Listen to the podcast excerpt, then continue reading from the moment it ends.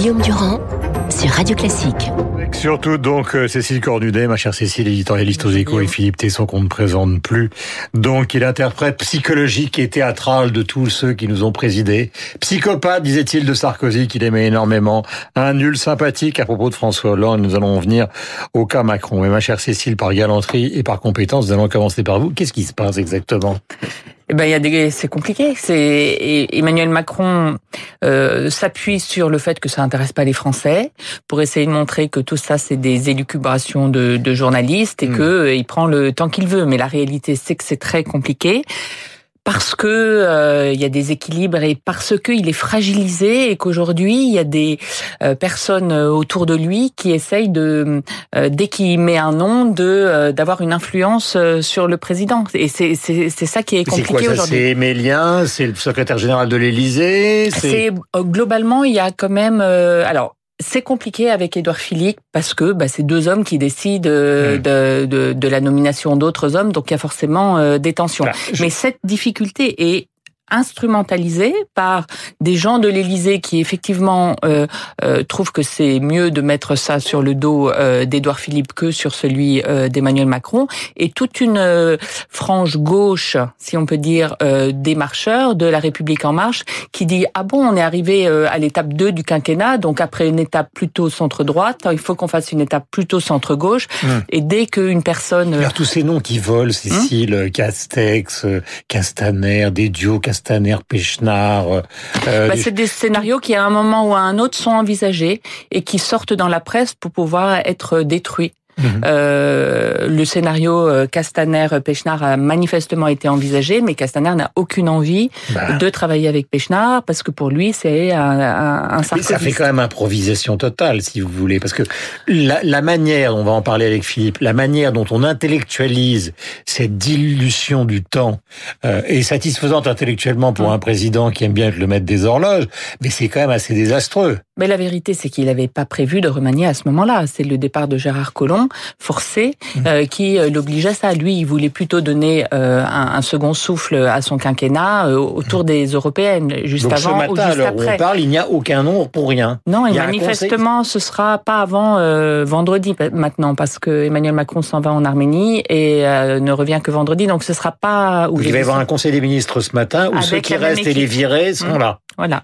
C'est quand même assez stupéfiant. Voilà, et personne ne sait mm. s'il est viré ou pas, parce que un des scénarios in fine, ça pourrait être aussi que ce soit finalement très réduit, mm. alors qu'on nous avait dit que ce serait un très large. maniement large et finalement juste poste pour poste. Euh, Cécile, vous ne bougez pas, car nous allons maintenant écouter l'oracle Tesson, parce qu'il y a toujours évidemment un sous-texte, j'allais dire, puisque je parlais de théâtre tout à l'heure, psychologique à un exercice du pouvoir. Et vous qui avez cette expérience, mon cher Philippe, que se passe-t-il dans la tête d'Emmanuel Macron, d'après vous? Écoutez, pour une fois, je ne vais pas me me hasarder à une explication, à une lecture psychologique voire psychiatrique de la chose. Non, psychiatrique, non. Euh, non, psycholo bah, oui, psychologique, oui. Vous avez dit Soyez... vous m'avez, vous m'avez cité à propos de Sarkozy. C'est vrai que j'ai une lecture psychiatrique de Sarkozy. Enfin, j'en ai une de moi-même et j'en ai une de vous-même. Hum. Vous comprenez? Mais vous la gardez. Mais c'est pas ça. Ça ne me suffit pas. Oui. Si ça, Alors. si ça, si ça me suffisait, les jugements que je porte seraient suspects.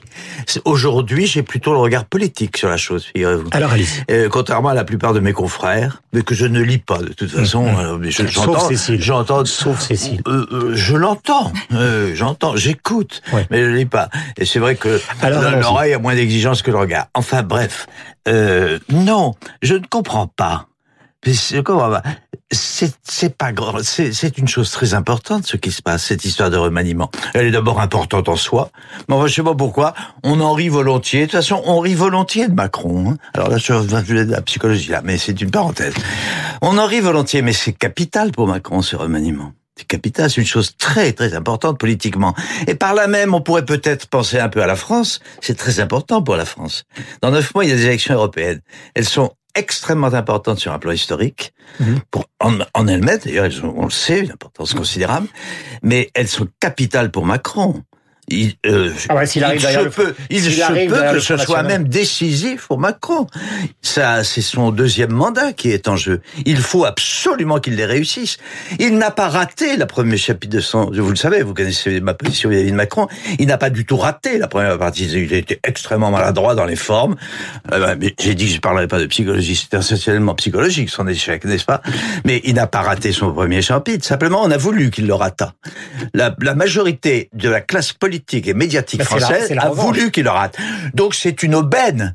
C'est une aubaine. C'est vrai que c'est ridicule. Depuis depuis deux, depuis deux mois, il, il, a été l'artisan d'un psychodrame complètement grotesque qui lui a fait perdre beaucoup de crédit. On est d'accord. Mais il n'a pas raté sur le plan de son ambition, qui était de comment dire, mettre un coup de pied dans la fourmilière française, fourmilière qui ne vivait plus d'ailleurs, qui était moribonde. D'où d'ailleurs le vote de la loi Pacte avec l'accord de la droite à Et le reste, dont on se fout et attention, dont on se fout éperdument, dont la classe médiatique française se fout éperdument.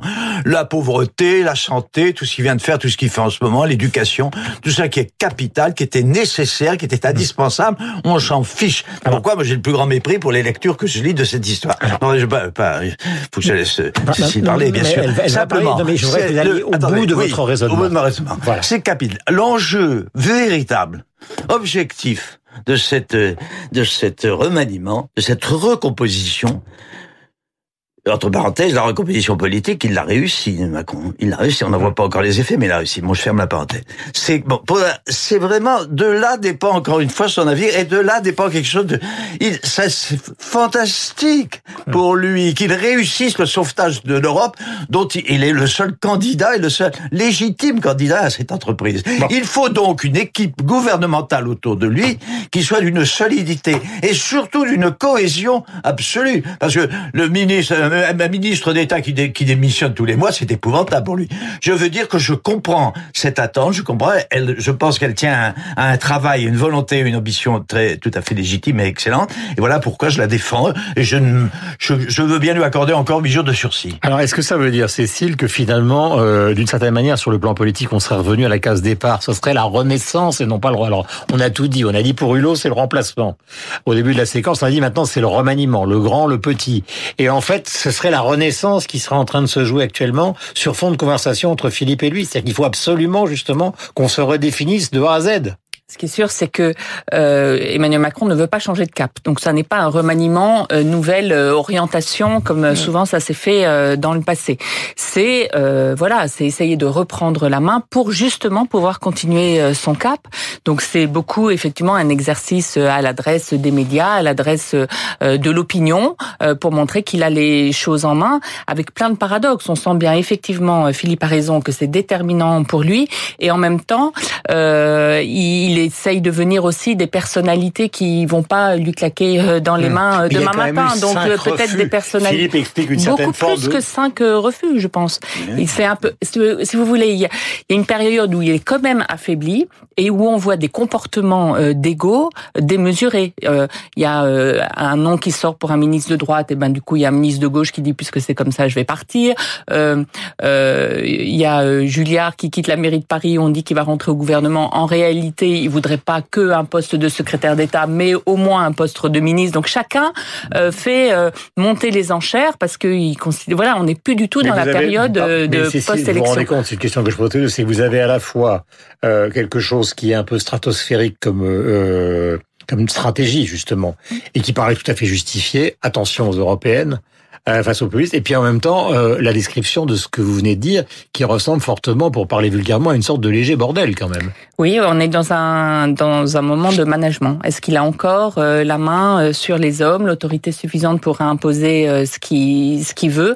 Or, effectivement, il a un cap quand même très dessiné. Donc il y a une tension, si vous voulez, entre son objectif qui reste entier et sincère, et aujourd'hui une fragilité quand même qui est apparue dans son management des hommes. politique, c'est un passage obligé.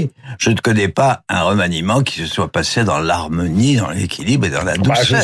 ah, vous avez cité Balladur tout à l'heure. Bah, je, vous ai écouté. 48 hein. heures, alors oui, mais enfin, euh, cohabitation vous, savez très, vous savez très bien dans quelles conditions, quel contexte ça s'est produit.